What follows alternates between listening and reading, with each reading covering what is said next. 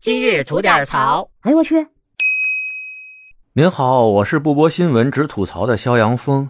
今儿演员袁冰妍偷税漏税被罚的事儿冲上了热搜，不少咱节目的老听众啊都知道，哥们儿我也是在这行业里工作的，所以呢都让我出来说说。哎，这帮人啊都挣这么多钱了，干嘛没事老要偷税漏税呢？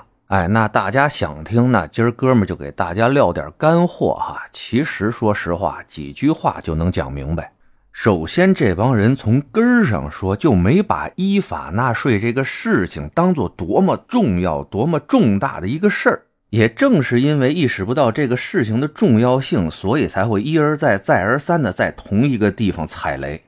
这个行业啊，整体人员素质偏低，已经是一个不争的事实了。当然了，这也不是光咱家这样，全世界的娱乐圈基本都是一个奶奶样。和他们有同等收入的其他行业比起来，他们的素质就是偏低啊。当然了，能跟他们比低的，也就是体育圈那帮人了。而文化素质的低下，就造成了他们对很多事物认知的缺失。就咱们这帮艺人，文化素质能低下到什么程度啊？说出来不怕您笑话。您就问他们秦始皇叫什么，好多人都得犹豫半天。您要是再多问一句，芈月跟这秦始皇啥关系？完了，基本上都疯了。能把唐宋元明清分清楚的，这已经算不错的了。您要再想跟他们聊聊魏晋南北朝五代十国的事儿，那能接下茬的是凤毛麟角啊。您说，就像这样的人啊，您让他们深刻的体会到依法纳税的重要性和必要性，这对他们来说多少有点强人所难了。而且啊，我敢这么跟您说，直说您叫得上名的这些艺人，谁敢说我自打进这行业，在税上就没差过一分钱的？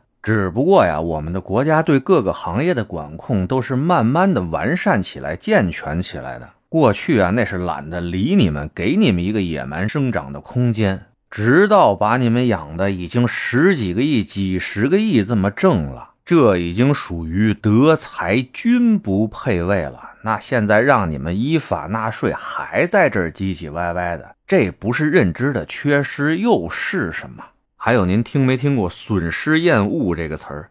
就是指人们对损失的敏感程度啊，远超过了对于同等价值收益的这种感受啊。说人话啊，就是您已经得到手的东西，再让您吞出去，那就比您没得着这东西还难受。您想想，他们几百万、几千万，甚至上亿的这些钱到手里，再让他们拿出一半来交税，那跟挖他们肝儿有什么区别呀？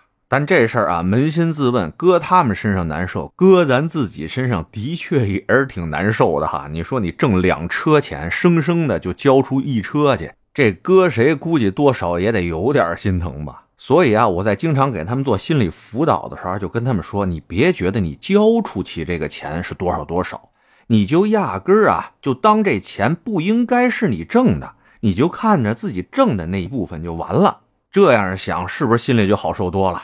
但坏就坏在啊，这个行业里边，这些演员身边也没几个明白人。就是这隔三差五的出来演员偷税漏税的这个事情，大家把这目光啊太过分于聚焦于这演员本身了，往往就忽视了演员身边这帮人。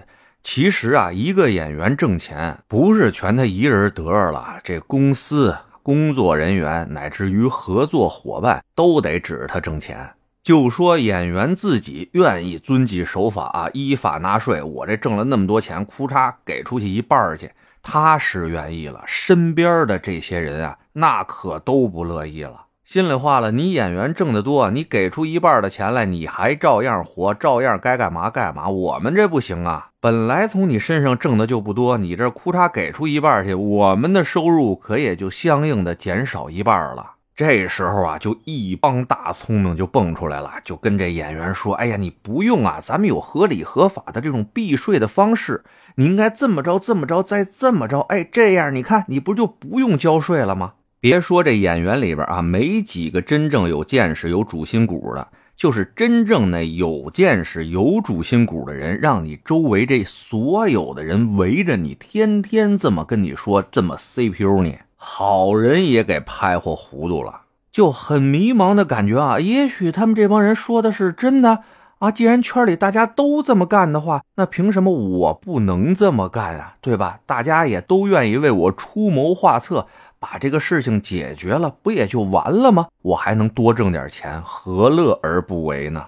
殊不知啊，当你这么想的时候，你已经向着塌房的路上啊一去不回头了。当然了，还有很多朋友就问啊，不少这艺人偷税漏税都已经被查出来了，让他们补交什么的，也就不会给他们曝光，就放过他们这一次了。